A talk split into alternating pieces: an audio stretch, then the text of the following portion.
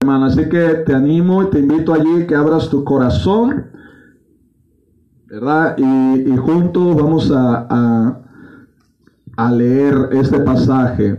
Habacuc 3, versículo 2 y después nos vamos a brincar al 17 al 19. Dice así la palabra del Señor. Oh Jehová, he oído tu palabra y temí. Oh Jehová, aviva tu obra en medio de los tiempos. En medio de los tiempos, hazla conocer. En la ira, acuérdate de la misericordia.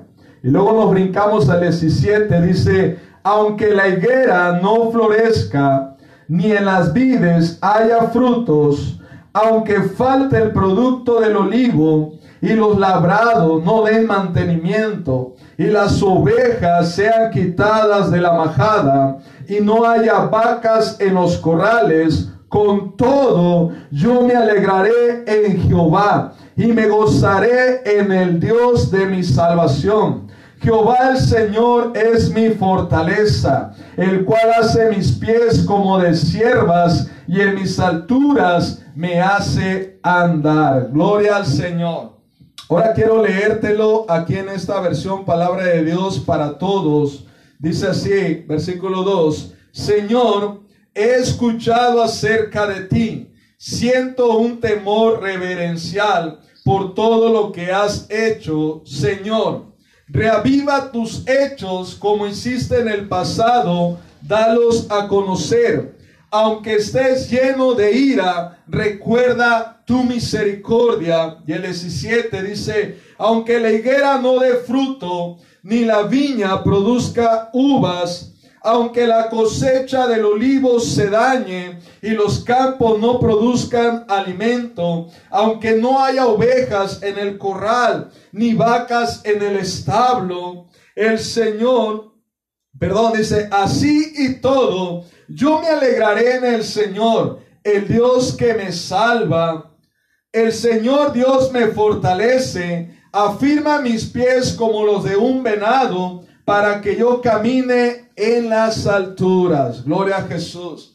Hermanos, hoy vamos a concluir este hermoso libro de Habacuc y veremos cómo el profeta reacciona, ¿verdad? Y ahorita acabamos de leer estos versículos ante la respuesta del Señor a su segunda queja. Él estaba diciendo al Señor, ¿cómo es posible que vayas a usar este pueblo, esta gente perversa, para castigar a tu heredad, a tu pueblo? Y el Señor le responde, ¿verdad? El, el alma que no es recta se enorgullece, mas el justo por su fe vivirá. Y también les dijo, claro que también a ellos los voy a castigar por sus pecados. Ahora vemos, hermanos, qué diferente es la situación en los últimos versículos que acabamos de leer.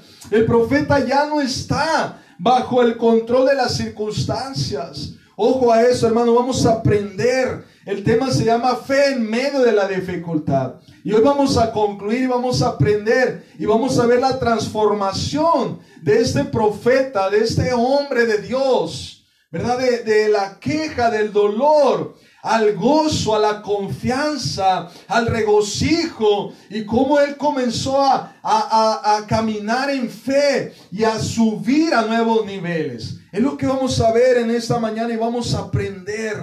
Oh, este hombre, este profeta ya no estaba bajo el control de las circunstancias. Los acontecimientos del momento no nublan ya su mente porque se ha elevado por encima de ellos. Habacuc ha puesto su esperanza en Dios. Ha comprendido al fin que el Señor se preocupa por sus hijos.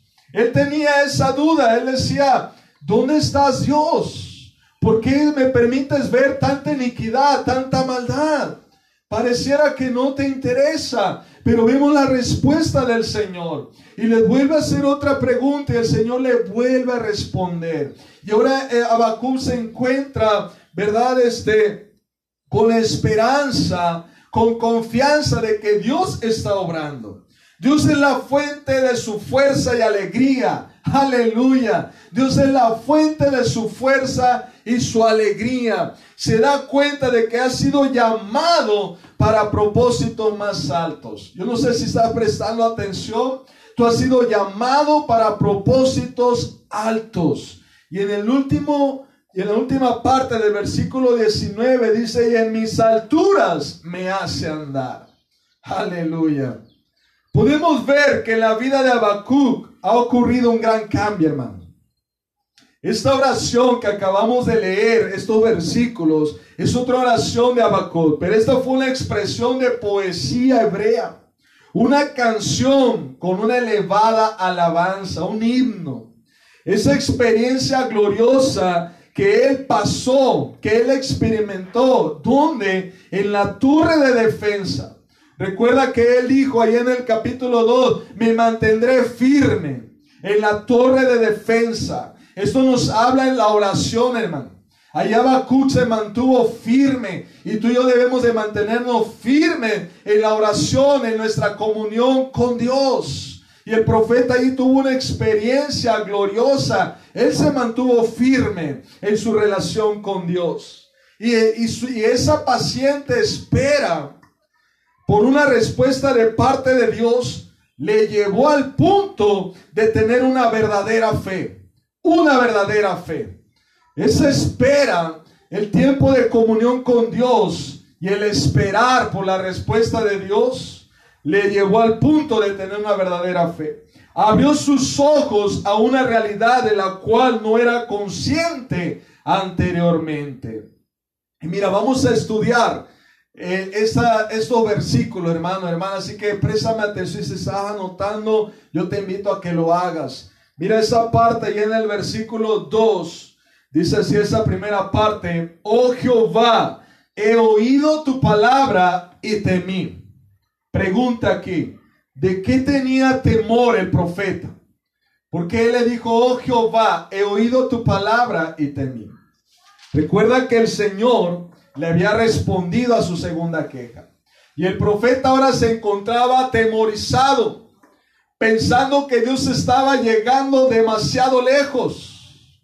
Recuerda que primeramente Habacuc decía, veo violencia entre el pueblo y no haces nada, Señor, no traes juicio, no traes castigo. El Señor le responde y dice, sí voy a traer juicio. Si he visto los pecados que se cometen en mi pueblo, voy a castigar a Judá. Y voy a usar este pueblo, esta nación, para hacerlo, para traer juicio. Y, y Abacú le dice, Señor, ¿cómo es posible esto? Que vayas a permitir que esos castiguen a tu pueblo. Y el Señor le responde, también a ellos los voy a castigar. Después de todo esto yo los voy a castigar a ellos. Y es donde viene este versículo. Y dice Habacuc, oh, tengo temor. Sé que es tú, Señor. Ahora puedo ver que estás actuando en juicio. Ya que vas a castigar y ejecutar ese juicio, quiero pedirte, mira, mira, escucha el corazón de un intercesor. Ahí en la última parte del versículo 2 dice, en la ira acuérdate de la misericordia. Primero le dice, Señor, he oído tu palabra y tengo temor. Vas a traer juicio a todas las naciones. Vas a castigar a tu heredad, pero también a este pueblo perverso. Pero quiero pedirte que te acuerdes de la misericordia para con tu pueblo y aún para con los de Babilonia. Wow, qué corazón de este profeta. Qué corazón enternecido ante la presencia del Señor, de que ahora pide aún que tenga misericordia por todos. En la ira, acuérdate de la misericordia. Habacuc sabía que Dios era misericordioso y que estaba lleno de gracia. Él no deseaba que ninguno pereciera. Mira qué tremenda lección, hermanos. Aún en sus enemigos Él tuvo compasión. Dios le responde y se los voy a castigar también a ellos. Pero ahí vemos el corazón de un intercesor. Y tú y yo debemos de tener un corazón tierno, misericordioso, como lo tuvo este profeta. Aunque Dios está trayendo juicio, aunque Dios está castigando al impío por su pecado, tú y yo debemos decir, Señor, en tu ira, acuérdate de tu misericordia. Hermanos, ¿qué vemos hoy en nuestro tiempo? Violencia, injusticia. Saqueos, el robo, extorsión, abuso, asesinato, se derrama sangre inocente. Y yo te quiero decir algo, hermano, hermana, Dios está actuando. Y lo podemos ver a través de esta pandemia, de este virus. Dios ha permitido esto también para sacudir a las naciones.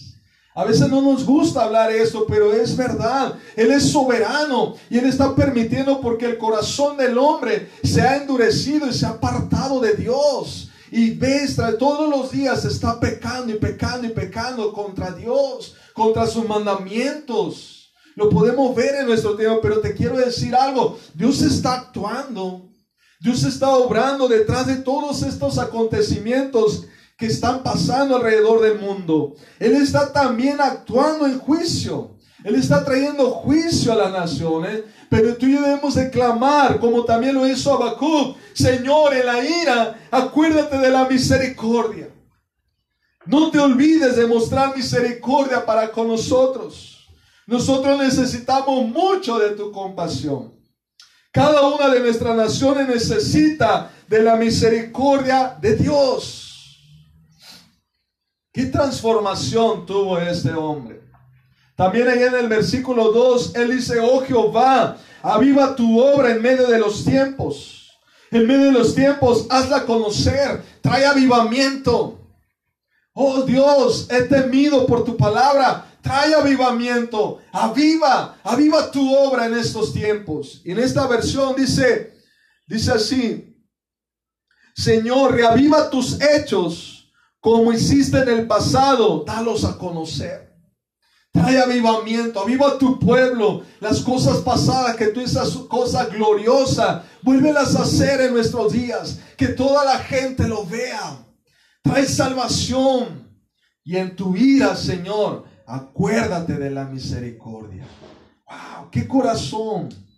Ahora vamos a leer, vamos a entrar a, a estos, a estos versículos del 17 al 19.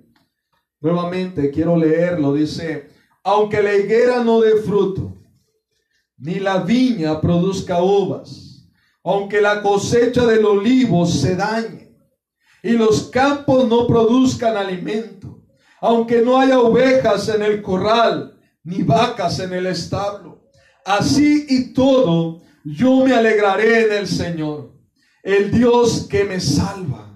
El Señor Dios me fortalece Afirma mis pies como los de un venado para que yo camine en las alturas. Los versículos finales de esta profecía enseñan que es posible, hermanos, elevarse por encima de las circunstancias y aún regocijarse en ellas, poniendo nuestros ojos en alguien que está por encima de todo lo que pasa a nuestro alrededor. Habacuc no oculta los problemas que le preocupan.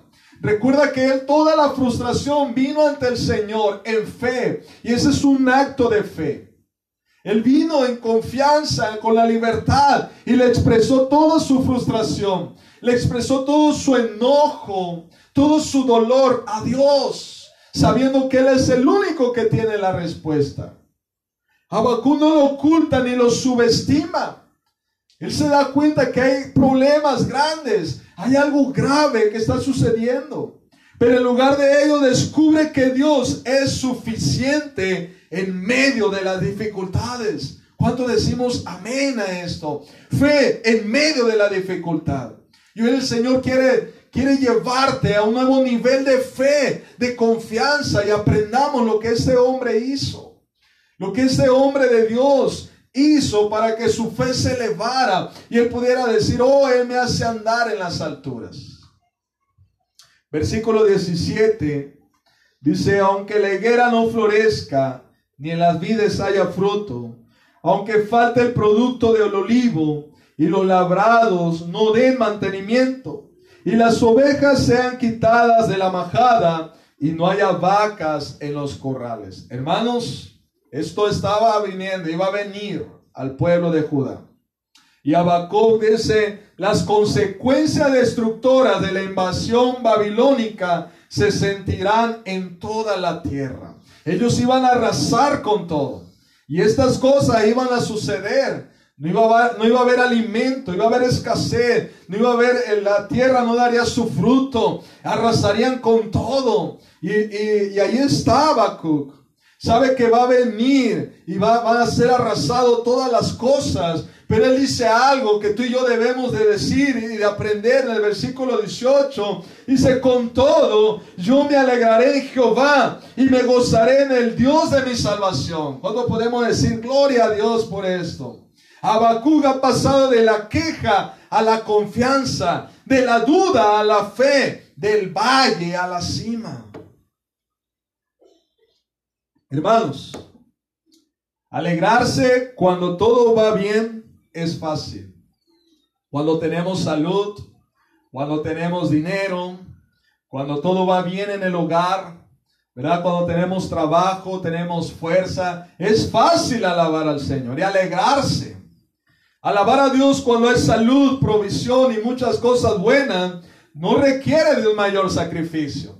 Pero mira, este hombre estaba padeciendo, estaba sufriendo, había muchos problemas en su nación. Y el Señor dice, van a arrasar con todo. Pero él se fortaleció y gozarse en medio de la escasez, de la enfermedad, de la angustia, de la necesidad, es un acto de fe y confianza en Dios. Hermano pregunta, ¿por qué nos gozamos en Dios? ¿Por qué nos gozamos?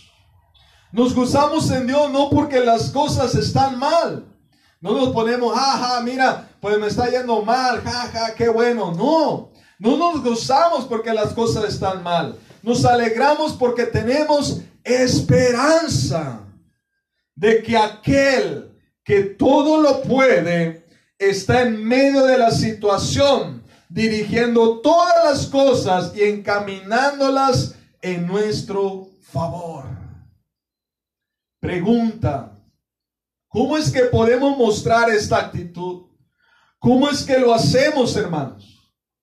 ¿Cómo podemos hacer esto? Quizá la respuesta, porque conozco al Señor en el secreto. Oh, hermanos, una y otra vez podemos escuchar esta palabra que nos habla de conocer al Señor en lo íntimo, en lo secreto. ¿Cómo puedo adorarle en todo tiempo? ¿Cómo puede ser posible que yo pueda exaltar, alegrarme en medio de la adversidad, de la dificultad? Porque conozco a Dios. Porque sé que Dios es bueno. Él es misericordioso y Él es fiel. Y todas las cosas me ayudan para bien. Y no hay ninguna condenación a los que estamos en Cristo Jesús a los que hemos sido llamados, a los que somos hijos de Dios, mas el justo por su fe vivirá. Dios está con nosotros. ¿Cómo puedo yo en medio de la enfermedad alabarle, glorificarle y alegrarme en medio del dolor? Porque conozco a Dios. ¿Y cómo le conozco? En el secreto porque oro y conozco que Él es misericordioso, lento para la ira y grande en misericordia. Gloria a Jesús. ¿Cómo puedo adorarle en todo tiempo? Yo sé, hermanos, que algunos están pasando adversidad dura. Quizá algún familiar está enfermo. Quizás eh, la adversidad Sé que algunos hermanos, hermanas están sufriendo, están padeciendo. Esta palabra nos alienta. Esta palabra nos consuela. La palabra de Dios. No dejes de alegrarte. Porque recuerda que el gozo del Señor es mi fuerza. Es tu fortaleza. Y este hombre, Habacuc, pasó de la queja, de la duda, a la confianza, a la fe, a la esperanza, de estar abajo, subió a la cima. Y es lo que el Señor quiere hacer. Y es lo que vemos en este libro, en estos tres capítulos, tan cortos, pero tanta enseñanza.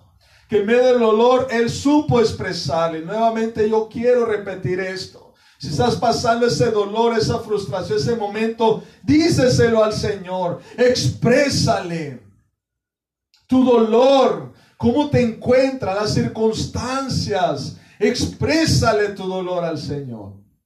Sabes, Él no se va a enojar. Y podemos ver ahí ejemplos como este hombre, el Señor le responde. Ahora quizás no es como Él quisiera, quizá la respuesta que tú estás esperando no sea como tú quieres. Pero va a ser buena, agradable y perfecta, porque viene de Dios. Y Dios tiene cuidado de cada uno de sus hijos. Solo quien conoce a Dios en la torre de defensa, solo quien conoce a Dios en el secreto, en la oración, en la intimidad, puede adorarle en todo tiempo, puede servirle y esperar en él en todo momento. Solo el que conoce a Dios en el secreto. Hermanos, hermanas, es muy importante conocer a Dios. No bajes la guardia en tu amistad con el Señor. No bajes la guardia, no dejes de orar, no dejes de conocerle, no dejes de leer su palabra, no lo dejes. Aunque el dolor está fuerte, la circunstancia está dura, no dejes de confiar en Dios. Y, y dice, me mantendré firme. Oh, qué palabra. Me mantendré firme en la torre de defensa y esperaré en el Señor en su respuesta tocante a mi queja. Yo voy a esperar, Él me va a responder. Sea cual sea su respuesta, será buena, traerá consuelo y esperanza a mi vida. Salmo 34.1. Mira, dice así, el salmista. Salmo 34.1 dice así.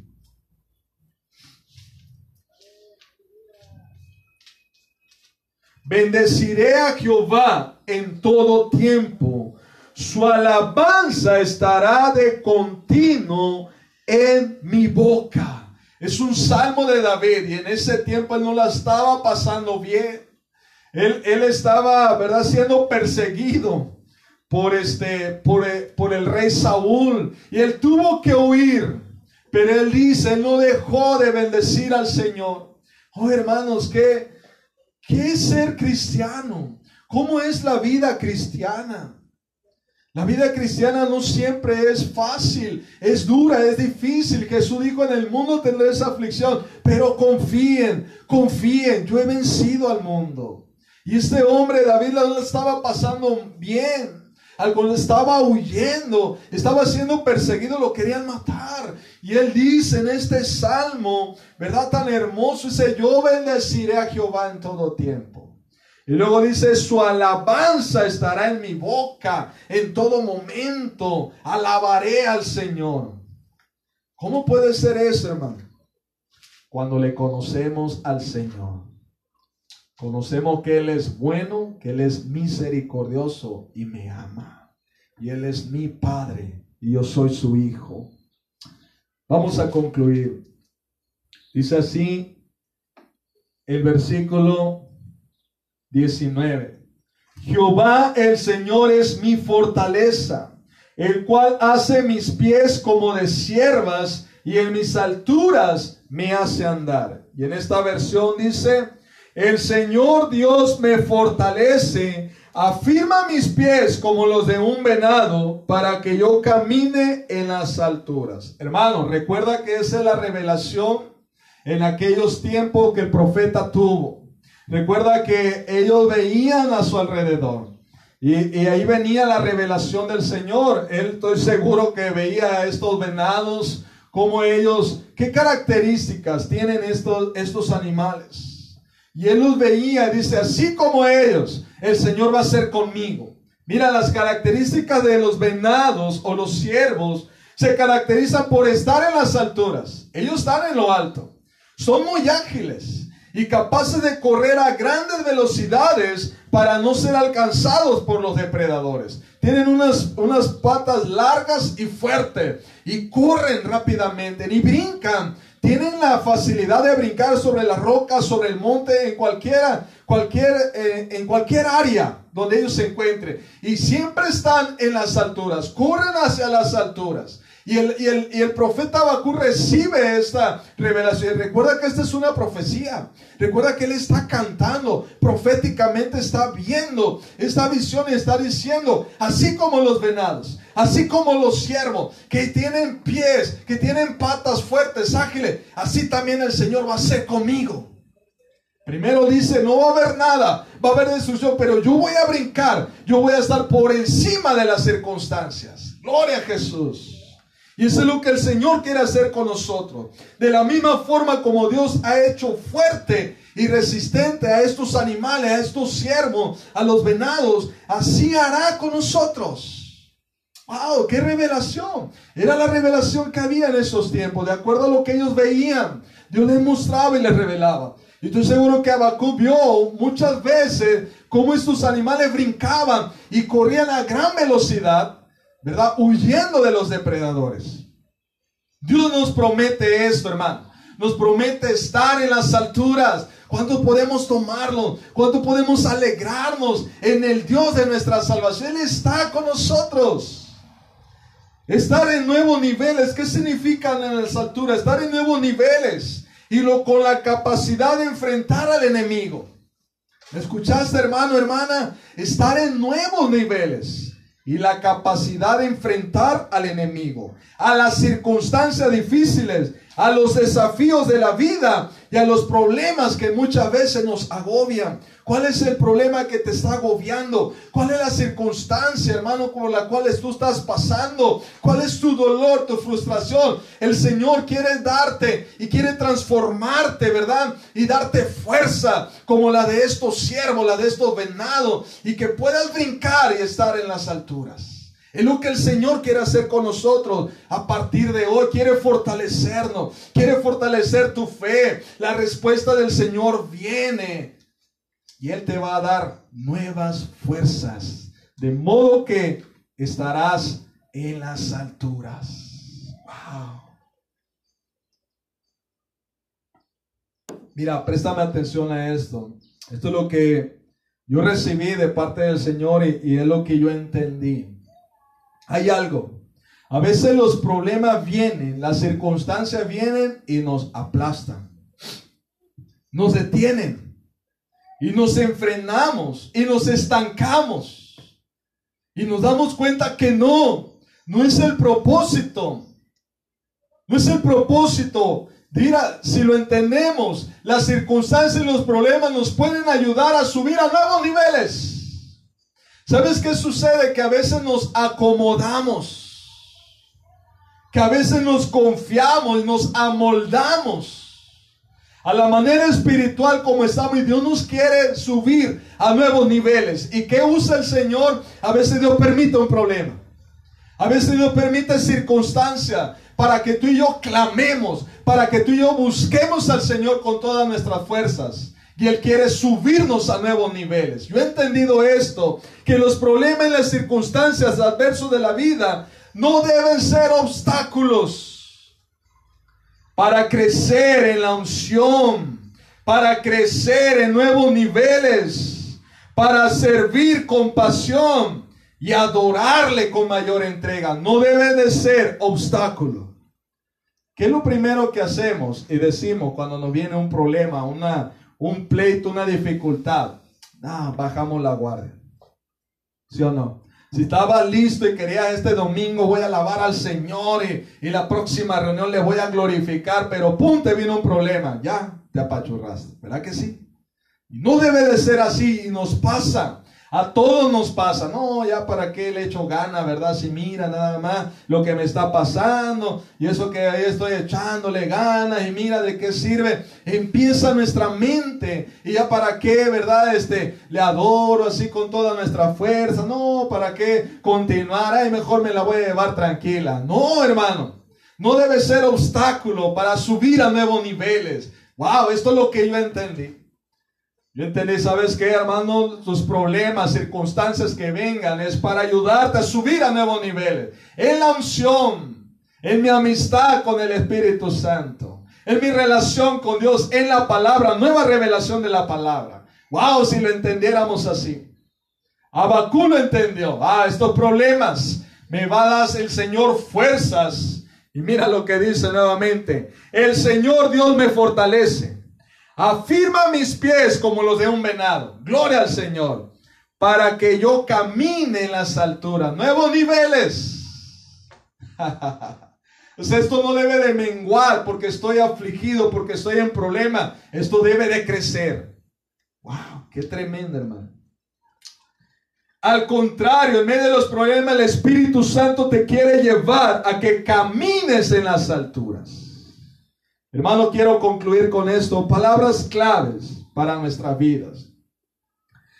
Eh, viendo la vida de, este profeta Habacuc. Número uno, él tenía temor de Dios. Ahí vemos en el versículo 2, dice, Señor, he escuchado acerca de ti, siento un temor reverencial por todo lo que has hecho, Señor. Temor de Dios en el corazón. Abacú era un hombre temeroso de Dios. Y escucha esto, hermano, hermana. También esto es algo que yo sentí de parte del Espíritu Santo compartirte. Y no se dejó contaminar por la maldad que había en su tiempo en la nación. Vemos mucha maldad y Jesús dijo que en estos tiempos la maldad aumentaría, el amor de muchos se enfriaría por haberse multiplicado la maldad y aún de los escogidos. Debemos cuidar nuestro corazón en no contaminarnos con la maldad del mundo, con todo lo que está sucediendo. No debemos de contaminar, debemos de tener temor reverencial como lo tuvo este profeta.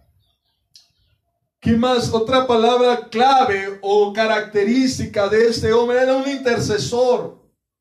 Acuérdate cómo dice aquí, Dice la última parte, aunque estés lleno de ira del versículo 2, recuerda tu misericordia. Tenía un corazón misericordioso, no le dijo, ándale, qué bueno para que se le quite. ¿ah? Y a veces hay cristianos así que ven que al impío le está yendo mal a su enemigo. Ándale, qué bueno, está. Juicio de Dios. No, hermano, no, hermana. no debemos de alegrarnos. No debemos de alegrarnos porque a nuestro enemigo les está yendo mal, porque la gente está siendo castigada. No, hermanos, debemos de tener un corazón misericordioso. Recuerda, este profeta, ¿verdad? Vio y aún tuvo misericordia de sus enemigos, de los de Babilonia, que ellos eran crueles. Ellos iban a arrasar con todo, pero aún así él, él, le dice al Señor, en tu ira recuerda tu misericordia para con tu pueblo y también para con ellos. Él era un intercesor, un corazón misericordioso para con todos. Él era un hombre de oración. Era un hombre que tenía comunión con el Señor. Eh, otra palabra, confianza. Esta palabra, hermano, yo la he He visto muchas veces que debemos de permanecer, debemos de perseverar. Hay palabras claves que están en la Biblia que tú y yo debemos de entender, de apropiarnos y de hacerlo, hermano, de aplicarlo. Esta es la aplicación. Temor de Dios, intercesión, oración, confianza. Habacuc depositó toda su confianza en aquel que es poderoso para salvarlo y para librarlo de todos sus problemas.